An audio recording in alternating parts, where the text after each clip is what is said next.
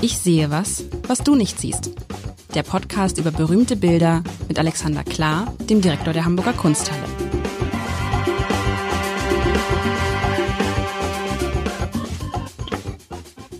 Herzlich willkommen. Mein Name ist Lars Heider und ich hatte mir was gewünscht von Alexander Klar, dem Direktor der Hamburger Kunsthalle. Was genau hatte ich mir gewünscht? Was tierisches, so erinnere ich mich. Genau. Ich glaube, du hast es genau so gesagt auch. Nicht etwa Tiere oder so, sondern was tierisches. Aber ich habe daraus Tiere gemacht. Das ist und ich beschreibe das Bild. Ähm, wir können auch später mal über die Konnotation tierisch nachdenken. Das ist ja in der deutschen Sprache auch was Lustiges. Das machen wir aber am Ende. Jetzt hast du mich aber, nee, erstmal, du hast recht. Erst, ja, erst, der, der, der, bei tierisch denkt man sofort irgendwie, das ist ja verwendbar für tierisch lustig. Ähm, und dann äh, bekommt das eine ganz andere Schattierung auf einmal. Ähm, tierisch, weiß nicht, wo das herkommt. Ich kenne noch vertiert, auch nicht positiv. Tierisch, positiv, negativ, weiß ich gar nicht. Was ist vertiert? Jemand, äh, heute sagt man nerdig, glaube ich. Ist aber natürlich nicht woke gegenüber Tieren, wenn man sagt vertiert, weil Tiere sind nicht vertiert. Ähm, ich naja, da merkt man wieder, aus welcher Generation ich komme. Wir haben all solche Sachen im, in den Mund genommen. Als, als ich ähm, nach meiner griechischen Jugend nach Franken verschlagen wurde, fiel mir auf, die Franken nehmen kein Blatt vor den Mund. Das ist sowas von ein direkter Speech. Und ich weiß, Klo, in, auf dem fränkischen Schulhof noch vor äh, 30 Jahren, 35 Jahren so von sich gegeben hat. Äh, ich würde ganz schön was dafür geben, heute mal auf einem fränkischen Schulhof zu stehen und einfach zu hören, ob der Sound sich verändert hat. Digger wird da heute gesagt, oder? Das ist ja verallgemeinert. Ja, das ist ja in allen Schulhöfen so. Ich äh, versuche gerade, also ähm, geh mir weg. Ähm, alles immer so leicht negativ angehaucht äh, und ähm, ich, das mag ich gar nicht sagen, was da alles gesagt wurde. Es, es war wüstes Zeugs. Aber geh mir weg ist jetzt. Nein, nein, das war die, das war, ich sag nicht, also auf dem fränkischen Schulhof ging's äh, rassistisch zu wie nix. Ähm, ich, es kann man heute nicht mehr aussprechen. Ich kann, also es kennen wir auch nicht über die Lippen. Was, was sehen wir? Und ich muss so lachen. Wir haben gerade äh, übers Wochenende den ähm, Dackel meiner Schwiegereltern in der Pflege sozusagen. Und die Haltung des Tieres, es ist kein Dackel, sondern es ist ein, Chi, ein Tiger. Wir haben die Haltung dieses Tigers erinnert mich an den Dackel. Der Dackel ist auch so, der ist so ein ganz langgezogenes Tier, so ein Tiger ja auch, und der guckt auch mal so weißt du, der, der, der, den Kopf steht, also so, wenn er den Kopf so nach links dreht und so ein bisschen, der Dackel guckt jetzt nicht bedrohlich, sondern so ein bisschen neugierig. Und ich finde, der Tiger guckt auch neugierig. Also ist ein Tiger in einem, in einem Stück Landschaft, in einem Stück Wald. Hinten sind man so leichte, leichte Berge, Erhöhungen. Und irgendwie ist der, stell ich mir vor, war der gerade so unterwegs und war gerade so am, am Durchrennen durch dieses Waldstück, durch dieses, durch diese, irgendwie diese Wiese, ist eher ein Wald, und dann hat er, muss er irgendwas gehört haben. Ne? Er, muss, er, er stockt nämlich, so richtig, so, als ob er so bremst mit den Vorderpfoten, so, ne? so wie Speedy Gonzales. Er hat was gesehen und was gehört. Und da muss man Augenblick genau hingucken, weil links sind so schlingernde Pflanzen und zwischen diese Pflanzen sieht man, was er gehört und gesehen hat, nämlich eine Schlange. Und diese Schlange von der ich jetzt gedacht hätte, Mensch, die müsste doch Angst haben. Mit dieser riesige, wirklich große Tiger, der, naja, so 20 Prozent des Bildes einnimmt vielleicht, ja, da auftaucht, aber diese Schlange steckt ihre Zunge raus und, und keift den so an, ist auch in voller Alarmbereitschaft, ist aber, wenn man, wie gesagt, nicht genau guckt, anders als der Tiger, auf diesem Bild eher so im Dunkeln. Ne? Also man muss schon sehen, der Tiger ist voll ausgeleuchtet, da ist, wenn man so will, der Spot drauf. Und diese Schlange, äh, wenn man nicht genau hinguckt, merkt man gar nicht, dass sie da ist, weil die Pflanzen so ähnlich aussehen wie die Schlange. Und es lebt halt aus meiner Sicht von diesem, ne, von diesem Momentum der Tiger und die Schlange, die vielleicht, na, wenn das mal Meter auseinander sind, ne, mehr ist das nicht. Und man fragt sich, was passiert im nächsten Moment? Geht der Tiger auf die Schlange los? Geht der Schlange auf die Tiger los? Verharren sie so? Ist das überhaupt, ich kann mir gar nicht vorstellen, Tiger und Schlangen, bei all den Tierfilmen, die ich gesehen habe, habe ich, diese Auseinandersetzung ist mir nicht begegnet. Aber das kann, hm, vielleicht ist es doch so. Wir wissen ja gar nicht, was dem Tiger so alles äh, im Dschungel begegnet.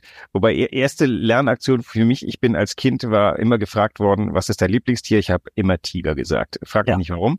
Ähm, und es war eine leichte Ernüchterung. Tiger war mir konnotiert mit Dschungel, heiße Gefilde, so Burma und sowas. Ähm, da gibt's heute keine Tiger mehr. Die einzigen Tiger, die es wirklich noch ernsthaft gibt, die sind mehr so im Amur-Gebiet, was eher äh, kalt ist. Das heißt tatsächlich, der Schlange zu begegnen wird einem heutigen Tiger, also da, wo sie noch überhaupt leben, wahrscheinlich schwerfallen. Aber du hast, ähm, du hast ja wundervoll pointiert. Ich glaube, das zentrale Anliegen dieses Bildes, nämlich die, nicht die, es geht hier nicht um die Wiedergabe eines Tigers, über dessen ähm, Realitätsnähe können wir beide gleich nochmal ein bisschen uns austauschen. Es geht um diesen Moment, um dieses Hopp, was ist das? Ähm, der Tiger guckt ja tatsächlich äh, eingefangen ist dieses Ding, wenn der in Deckung geht, wie Katzen das ja tun, mhm. um zu sehen, was da ist. Oder Dackel. Oder Dackel. Ja, Geht Dackel dann auch? Also Dackel sind ja immer schon in Deckung. Nee, aber Dackel, ja so Dackel haben ja dieses, dieses Momentum des, ähm, wenn ein Dackel etwas sieht oder etwas mitkriegt, das sind ja Jagdhunde, ne? Ja. Dann ist er weg. Da musst du aufpassen, dass das Problem ist, immer alle sagen, ähm, ähm, den findest du nie wieder. Nee, genau, da muss, also es ist schon oft, uns sind schon oft Dackel weggelaufen und äh, Hundebesitzer sagen oft, wenn sie einen Hund haben wollen, warum haben sie dann einen Dackel? Dackel auch relativ, nein, relativ, also meine Erfahrung, relativ schwierig bis gar nicht zu erziehen, weil dieser Jagdinstinkt, und das traut man diesen kleinen Tieren nicht zu, und da ist auch dieses, weißt du, der dackelt so durch die Gegend und plötzlich hat er, nimmt er irgendwas auf und wusch, ist er weg. Und so ist das auch. Der war so eine Gefühl für mich auf dem Weg und jetzt sieht er diese, sieht er diese Schlange. Genau. Und äh, genau, da drumherum, ich, äh, ich, ich, ich habe irgendwie so assoziiert, das könnten Agaven sein, also irgendeine südliche Pflanze, die tatsächlich äh, so sind wie die Schlange auch. Deswegen schlängelt sich da vieles, was ja auch so diesen Bedrohungsmoment kurz macht. Der, der, der guckt da gerade in relativ viel Schlängelndes. Das könnten ja auch 17 Schlangen sein, die ihn angucken, aber er identifiziert gerade, es ist die eine. Also wir, wir sind uns einig, es geht hier nicht um Tiermalerei, also äh, schon gar nicht um Tigermalerei, sondern es geht tatsächlich um die, die, die Evokation eines ähm, Momentes, einer der durchaus auch menschlich sei, dieses Erschrecken oder das, ähm, nicht Erschrecken, also äh, das Alertsein, wenn du durch den Dschungel läufst, bist du auch so alert. Das ist super eingefangen. Soll ich verraten, von wem es ist? Um einfach mal ja, unbedingt gleich, sagst du, ich finde, das interessant ist, aber alert, also aufgeschreckt, wirkt mir eher die Schlange. Der Tiger sieht jetzt nicht beunruhigt aus. Genau, ja, ja, eher neugierig, ne? Wer hat's gemalt? Wer hat's gemalt? Gemalt von dem französischen Maler der ersten Hälfte des 19. Jahrhunderts, Eugène Delacroix, äh, gehört in, äh, zu, mit zwei Bildern von Eugène Delacroix ist die Hamburger Kunsthalle sehr gesegnet. Das ist wirklich der, ähm, das ist wahrscheinlich der bedeutendste äh, Maler der ersten Hälfte des äh, 19. Jahrhunderts mit dem größten Einfluss auf die Impressionisten. Er ist auch, er ist die, wie soll man sagen, er ist die Posterfigur von zwei Strömungen, die gegeneinander kämpfen. Die andere äh, äh, Posterfigur, sein Gegenüber war Dominique Angre und die beiden äh, vertraten zwei Schulen und dieses Bild spiegelt die Delacroix-Schule, wobei es, die, hat, die hatten keine Schüler, sondern die haben Nachfolge gehabt, sagen wir es so. Ähm, Delacroix war der Mann für die Malerei, für die Peinture. Der Ingres war Klassizist und das war der Mann der Linie. Und äh, das ist äh, eine famose Bataille, die damals in Paris äh, in den Salons ausgetragen wurden. Ähm, gibt richtig wundervolle Karikaturen, wie der Ingres mit einem mit einer spitzen Feder, derweil der Delacroix mit einem wuscheligen Pinsel auf ihn eindrängt. Und es ist natürlich ein bisschen die Urgeschichte der Malerei.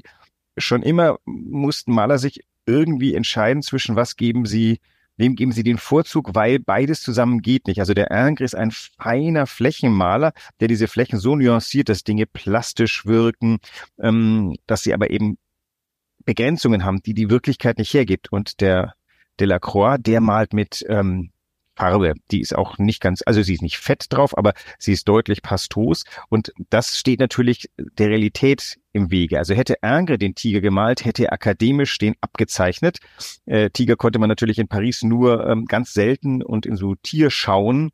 Ähm, der, der, es gibt einen Urtiger von Delacroix mit dem schönen Namen, oh Gott, Arthur. Latir, ähm, ein äh, für ein paar Jahre in einer Zirkusschau gezeigter Tiger. Allerdings, da reden wir von 30 Jahre vor dem. Den hat er übrigens sehr realitätsnah nachgemalt, auch in einem riesigen Gemälde, fast zwei Meter breit. Ähm, das wahrscheinlich im Louvre ist, weiß ich jetzt gerade nicht. Und ähm, früh hat er also tatsächlich versucht, eher dem Tiger gerecht zu werden. Und jetzt, sechs Jahre, sieben vor seinem Tod, das Bild ist von äh, 54, wann ist er gestorben? 1863? 1854? Genau, ja. aus der 54 das Bild gemalt. Ähm, also jetzt interessiert ihn nicht mehr der Tiger, sondern die Charakteristika des Tigers. Dieses schleichende, gestreckte, kraftvolle.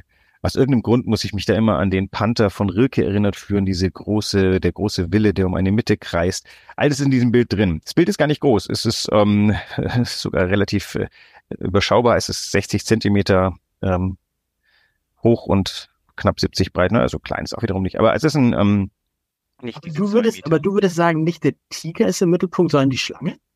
Ich würde sagen, Nein, es ist diese, es ist dieser Moment im Mittelpunkt. Es geht, es ist etwas eingefangen. In, das ganze Bild strahlt diese Kraft aus. Wenn du dir mal das drumherum anguckst, die Felsen, alle, da ist nichts präzise wiedergegeben. Du würdest dich, also auf den ersten Blick könnte es auch eine, keine Ahnung, das keine Mittelmeerlandschaft sein. Also es ist keine nord, nördliche Landschaft, aber es ist auch kein Dschungel. Das ist eine, eine Landschaft, in der die Formen der, dem, dem Charakterisieren untergeordnet sind. Die, du hast die Wolken da hinten am Horizont, die wie so Flammen züngeln. Du hast die Felsen, die ähm, auch so wuchtig daherkommen. Du hast rechts das Gesträuch, von dem nicht klar ist, was es ist. Also das Einzige, was irgendwie halbwegs botanisch vielleicht klärbar ist, das, was ich da für Agaven halte, am link unteren Bildrand. Das Ganze und, und jetzt Licht und Schatten hast du ja vorhin auch schon, das der Spotlight. Licht, aber der Spotlight, so Spot auf den, letztlich ist der Spot auf den, auf den Oberkörper, wenn man so will, des Tigers. Gar nicht so sehr auf dem, also die Pfoten ja. und der Kopf und der Schwanz sind eher so im Dunkeln und die, die, Schlange. Und das ist ja dieser, dieser Spotlight. Das ist ja, der ja gemacht ist durch die Schattierung des Felles, ne? Nicht so sehr durch irgendwie Sonne oder Lichteinstrahlung, oder? Genau. Das ist, er hat es durch Farbe gemacht. Auch das natürlich wieder ein Schulunterschied. Es ging äh, dem Delacroix immer um Farbwerte, dem Ingres ging es immer eher um die Schattierungen innerhalb der Farbe. Aber hier hat er eben auch mal das, das, die Fellfarbe unterschiedlich, so dieses rötlich bis ins gelblich spielende.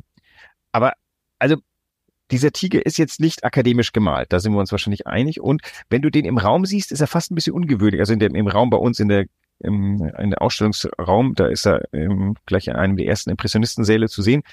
Ähm, da wirkt er ganz sonderbar, so ein bisschen aus ja. dem. Aber auch jetzt, wenn ich so gucke, wenn ich mir angucke, das Verhältnis des, der Kopf sieht aus, als ob er wirklich auf der rechten Seite wäre. Weißt du, das ist ja. unnatürlich aus. Man sieht gar keinen Hals, da ja. kein, das irgendwie wirkt der Kopf so, als ob er so zusammengezurrt ist in diesem Moment der, der Neugier. Weißt du, was ich meine? So irgendwie fast schon geschrumpft. Der Kopf ist zu groß für den Rest des Körpers und der, der Körper ist ja gewaltig. Das hat ja erst ja. was so, von, so, von so einem Dinosaurier, von so einem, wie heißen die, Säbelzahntiger oder so. Genau, ja, ja. Es wirkt, als ob der Kopf irgendwie angefangen worden wäre und dann wäre der Körper von der anderen Seite begonnen und dann hat er ein bisschen Schwierigkeiten gehabt, die zueinander zu bringen.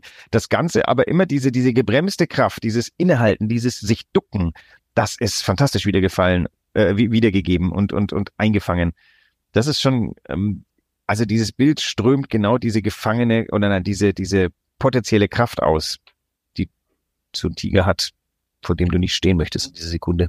Ja, aber ja, die, die du nicht stehen möchtest, aber wenn die Schlange nicht vor dem Tiger würde stehen wollen, hätte ja einfach sich da ganz gut verbergen können. Der Tiger hätte sie gar nicht bemerkt, oder doch?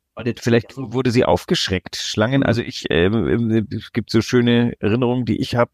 In Griechenland sollst du ja nicht barfuß durch die Macchia laufen. Ich habe es natürlich trotzdem getan. Und was passiert? Es raschelt eines Tages rechts vor mir im Gebüsch. Was macht diese dämliche Schlange? Die, die, an der war ich schon vorbei. Stattdessen raschelt sie von rechts hinten nach vorne über meine Füße drüber was ein recht sonderbares Gefühl ist, wenn so ein Schlangenkörper dir über die Füße geht. Ähm, die ist ähm, in die falsche Richtung abgehauen, nämlich auf mich zu. Und ich glaube, die war genauso erschrocken wie ich. Dass die, die Schlange ist aufgeschreckt worden von dem Tiger. Also beide haben nicht, äh, beide haben sich nicht gesucht, beide haben auch nicht damit gerechnet, dass sie sich begegnen. Wahrscheinlich ist er auch gar nicht interessiert. Ich weiß nicht, obwohl Schlangefleisch soll ja ganz lecker sein, aber ähm, zuallererst mal ist es dieser Moment des Erschreckens, des Erstaunens. Und da ist dann diese Überdehnung des Körpers vielleicht schon wieder hilfreich, weil das Ganze wird wirklich extrem pointiert. Dadurch, dass der Kopf da so nach links zieht. Weiß man aber, warum nimmst du diese beiden Tiere? Also wenn du jetzt, wenn du den, den Moment des Erschreckens darstellen willst und du sagst, er ist eigentlich von seinem, von seiner Tigerliebe schon geheilt und so ein bisschen, warum yeah. nimmt man diese beiden, diese beiden Tiere? Warum überhaupt Tiere? Ah, okay, also genau, jetzt kommen wir mit das weiter, warum sollte man Tiger darstellen? Also das, ähm, ähm, also ich glaube, Tierdarstellung beginnen mit einem sehr simplen Ding, nämlich das sind einfach oft ganz heraldische Gründe. Man hat einen Löwen im Wappen, dann malt man halt mal auch einen Löwen, einen anständigen. Ähm, Schlangen kamen nicht so oft ins Wappen, wobei die Schlange, Vorsicht, ähm, die ist erst äh, in den letzten 150 Jahren von der ähm, also jünger als die andere Konnotation, die war nämlich mal die Weisheit. Die äh, Göttin Athene hat die Schlange, das hatten wir schon mal, oder? Als genau. Weisheitssymbol und nicht Aber als. Das ist interessant, weil genau Du, das ist lustig. Das heißt, mit anderen Worten, wenn man jetzt früher gesagt hätte zu einem vor 20 Jahren, du Schlange, wäre das ein Kompliment gewesen. Zumindest, ähm, du, äh, das ist so ähnlich wie du Sauhund im, im Bayerischen oder das ist anerkennendes Schnalzen dabei. Jedenfalls Tiere sind ähm, äh, Verkörperungen.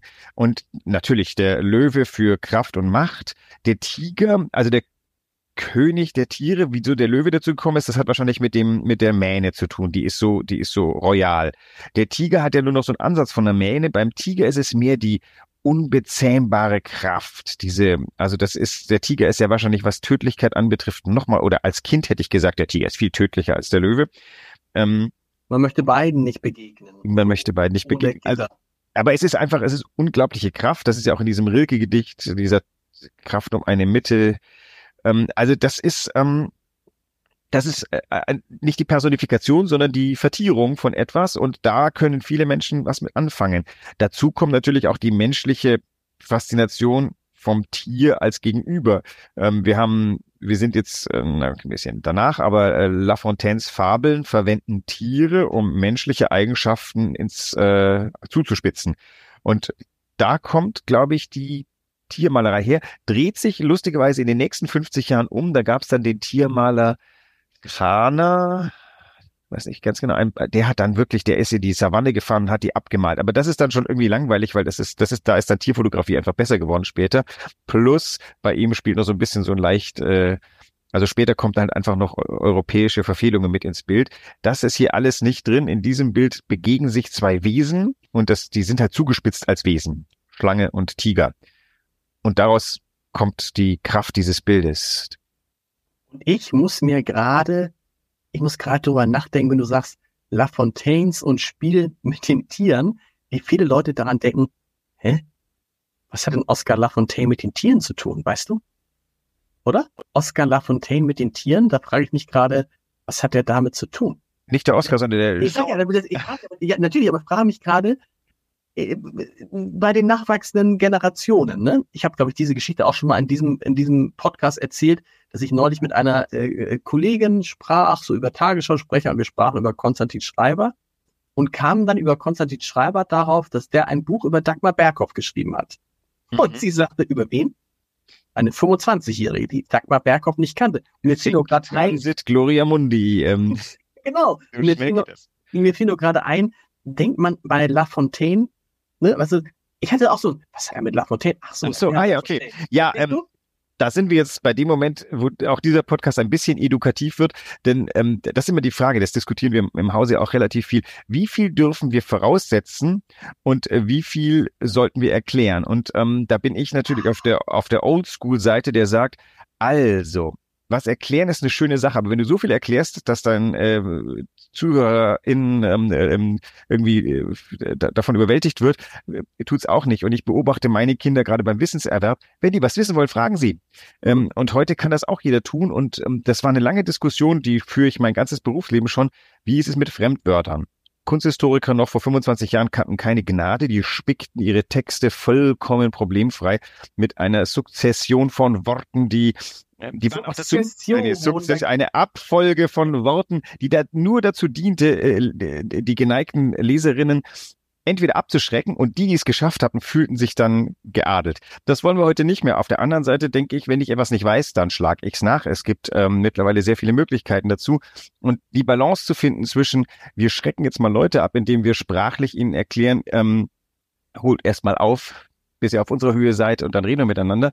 Und andersrum aber zu sagen, wir wollen natürlich auch nicht bilden, aber wir wollen, dass wer hier reingeht, also wer in die Kunsthalle reingeht, kommt unter allen Umständen klüger wieder heraus aber auf dem Wege vielleicht vielen Dingen zu begegnen, die interessant sind. Und wenn wir jetzt über La Fontaine sprechen und jemand es nicht weiß, gäbe es die Möglichkeit, äh, die Mischung Fabel und La Fontaine einzutippen in sein kleines Telefon und da ähm, hat man was gelernt. Aber das ist interessant, weil die Frage sich im Journalismus ja auch immer stellt und zunehmend stellen wird. Vielleicht durch die künstliche Intelligenz dann doch, oder gerade durch die künstliche Intelligenz, die Frage ist, wie viel setzt man voraus? Also wie viel kann man, wie viel kann man voraussetzen bei dem, was man tut? Also ich nehme mal einfach ein ganz, ganz simples Beispiel. Habe ich gerade einen Text bearbeitet, da ging es um einen Professor aus dem UKE. ähm, der äh, mit einem rauschenden Fest in den Ruhestand verabschiedet wurde. Und da stellt sich natürlich die Frage, UKE, kann ich das voraussetzen, dass jeder weiß, was UKE ist? Nein. Und okay. die Inszenierung Eppendorf. Das gleiche gilt aber dann auch für den HSV. Kann ich eigentlich voraussetzen, dass jeder weiß, was HSV ist? Oder muss ich immer sagen, der Hamburger Sportverein? DFB. Ne? Ja. DFB 11. Da denkt jeder, ja, klar, ist die Nationalmannschaft. Aber verstehst du, da, und die Frage ist, was kann man eigentlich heutzutage noch voraussetzen und wo setzt, wo, würde mich interessieren, wo ihr da ansetzt, weil unsere, wir wollen ja eigentlich immer, dass jeder, der einen Text liest, diesen Text verstehen kann, eigentlich ohne irgendwelche Vorkenntnisse zu haben. Gut, er muss die deutsche Sprache beherrschen, so. Aber eigentlich ist das das Ziel. Wenn man aber dann richtig reingeht in die Texte, gelingt es ganz eigentlich oft nicht, weil es ist eben, ne, du musst halt äh, viele Sachen halt schon wissen. Du musst halt wissen, wenn man sagt Bundeskanzler Olaf Scholz, musst du halt wissen, was ist eigentlich ein Bundeskanzler. Sonst bist du verloren ich glaube, ähm, das entscheidet sich aus dem Textfluss heraus. Also wir haben da keine, wir haben keinen keinen Leitfaden. Wir wir haben, sag mal, als als Leitbild haben wir, wir möchten gerne verständlich und ähm, zugänglich sein. Das äußert sich aber natürlich in vielen Dingen. Wenn man jetzt hinter jedem hinter jedem Kürzel, das da auftaucht, ähm, es auflösen würde, würde der Text möglicherweise unübersichtlich. Ihr als eine Hamburger Institution könnt, glaube ich, davon ausgehen, dass HSV erklärlich ist. Wir als eine Nation, in der lauter Fußball irre sind, wird DFB wahrscheinlich auch nicht der Erklärung nötig sein. Als Hamburger Institution könntet ihr davon ausgehen, dass das UKE wahrscheinlich jeder schon mal mit einem Knöchelbruch besucht hat. Also solche Sachen würde ich aber weißt du, wir, wir geben uns so viel Mühe bei anderen Dingen, um niemanden auszuschließen und wir machen damit Sternchen, mit Sternchen bei ZuschauerInnen, ja, berücksichtigen wir dann vielleicht, ich weiß nicht, aber eine kleine Zahl von Menschen. Ich würde sagen, aber diese Zahl an Menschen ist auf jeden Fall kleiner als die, die zum Beispiel nicht wissen, was ich. Es wird viele wissen, viele geben, die nicht wissen, was UKE ist. Aber bei Zuschauerinnen reden wir von 50 Prozent der Menschheit. Insofern ist das. Nein, ich meine jetzt das Sternchen bei Zuschauerinnen. Ah, also okay. Also das bei, das bei den dritten Geschlecht. Ah, aber das ist jetzt wie. Ach so, ja, für mich. Das sind ja, das, das sind ja, das sind ja, also wäre für mich jetzt also egal, also nee. Nee, das ist wieder hat was mit Grundgesetz zu tun, dass quasi jeder bei uns äh, gleich ähm, gleiche Rechte hat. Ähm, ich, ja, das ist ja die Frage. Hat jeder, also darf man Leute, darf man Leute von Wissen, von Kunst etc. ausschließen, vielleicht auch unbewusst, weil man etwas, äh, äh, weil man etwas voraussetzt, was man nicht voraussetzen kann. Naja, wenn in dem Text, wenn es in dem Text um den DFB geht, und das, der Begriff DFB fällt ungefähr siebenmal. Lohnt es sich beim ersten Mal Deutscher Fußballbund reinzuschreiben? Also es, ich würde sagen, dass das, ich vermute mal, bei euch gibt es auch keine Guidelines, die jetzt sagen, ab so und so viel macht man so und so. Das ist der, das ist dem, dem Feingefühl der Redakteurin überlassen, oder? Nein. Der Chefredakteur fällt hinterher in. Nein, es muss ja so sein, dass es irgendwie, verstehst du, die Frage ist, versteht es jeder? Die Diskussion hat man natürlich jetzt auch mit ganz vielen Kaufleuten, die ja teilweise äh, eine Sprache sprechen, wo du sagst, Entschuldigung, ich verstehe es nicht und die dann sagen, ich weiß den deutschen Begriff gar nicht, weißt du? Ja. Also, wenn er sagt irgendwie, äh, äh, äh da müssen wir noch mal ein bisschen auf die KPIs gucken. So, verstehst du? Genau, da muss man, bei Benchmark musste ich immer nachgucken. Genau, oder so, also, und das, das fand ich, das ist nur so eine interessante Frage, weil natürlich äh, Sprache etwas ist, was maximal ausschließend sein kann. Ja, wobei wir jetzt beim Jean de La Fontaine sind wir in einem Bereich, der auch ein ähm, eigenes Thema wieder ist, nämlich die Frage einer Allgemeinbildung oder eines, ähm, eines Kanons des Wissens, der tatsächlich exklusiv sein kann, aber wenn von, also wenn, wir sind ja eine Gesellschaft im Wandel, in der man erst einmal Kanon sehr skeptisch betrachtet, weil es gibt so viele Kanoni nebeneinander. Und ähm, Gleichzeitig wollen wir natürlich, dass sich ein neuer bildet, damit wir alle miteinander reden können. Also wenn du italienische Zeitungen liest, als ich mal Italienisch gelernt habe, fing ich an, Zeitungen zu lesen. Das war unverständliches Kauderwelsch, weil die lieben ja noch viel mehr als wir, die absurdesten Abkürzungen. Ähm, bis in die Headlines. Da stehen Sachen, die du nicht verstehen kannst, aber natürlich möchtest du es verstehen, also fragst du, also äh, oder heute guckt man im Internet nach. Und dasselbe ist, wenn das überwältigend interessant ist für alle Beteiligten, dann ähm, und, und du möchtest inklusiv sein, dann findest du recht schnell einen Weg, wo man sagt, das können wir voraussetzen, das können wir voraussetzen, das vielleicht nicht. Jetzt ist es so, ähm, ich persönlich halte die Fabeln von La Fontaine aus mehrerlei Gründen für interessant. Sie sind universell. Ähm, die Sache mit dem Raben, der da oben auf dem Ast sitzt und den Käse im Mund hat und der Fuchs da drunter, der den Käse haben will und der Rabe würde nicht hergeben, bis der Fuchs ihm füchsisch sagt, ach, du singst so schön, sing und dann fällt der beim Singversuch runter. Ähm, da sind viele Dinge drin, da sind eben das, das Schlaue personifiziert, das ähm, äh, ich sage jetzt nicht diebische des Rahmens. Und hier sind wir auch wieder übrigens. Fabeln sind natürlich, die machen Stereotypen. Wir leben in einer Welt, die Stereotypen nicht mag. Auf der anderen Seite helfen die natürlich, bestimmte Dinge zuzuspitzen. Das macht irgendwie Kabarettisten, glaube ich, etwas krank gerade. Mhm. Und der La Fontaine hat seine Zeit äh, ah, und genau, und Fabeln bringen auch noch einen Geschmack der Zeit mit, denn man konnte vieles damals nicht sagen. La Fontaines Fabeln sind ja ganz geheime Codes in einer sehr rigiden Zeit unter Ludwig XIV., wo du in Frankreich nicht viel sagen konntest. In den Fabeln geht das. Also all solche Sachen schwingen mit, weswegen ich das für wichtig halte, weswegen ich ähm, den Namen noch ein letztes Mal, Jean de La Fontaine, wobei unsere äh, Zuhörerinnenschaft, glaube ich, setzt sich relativ weitgehend zusammen aus Leuten, äh, die jetzt nicht nachgucken müssen, was dann auch wieder etwas sagt über uns und ähm, wer eigentlich aus welchen Gründen wo reintunt. Ich würde mich natürlich freuen, wenn jetzt äh, sich ähm, Hörerinnen, Hörer melden, die nichts damit anfangen können. Das würde uns ähm, mal ganz interessant mitteilen, mit wem wir eigentlich hier sprechen und dann ändern wir demnächst mal den Code. Und unsere tierischen Wochen gehen weiter. Nächste Woche, wir sind schon wieder in der Tat. In der Zeit, über die, wir dürfen hier über alles sprechen, nur nicht über 25 Minuten. Bis nächste Woche, lieber Alexander. Bis nächste Woche.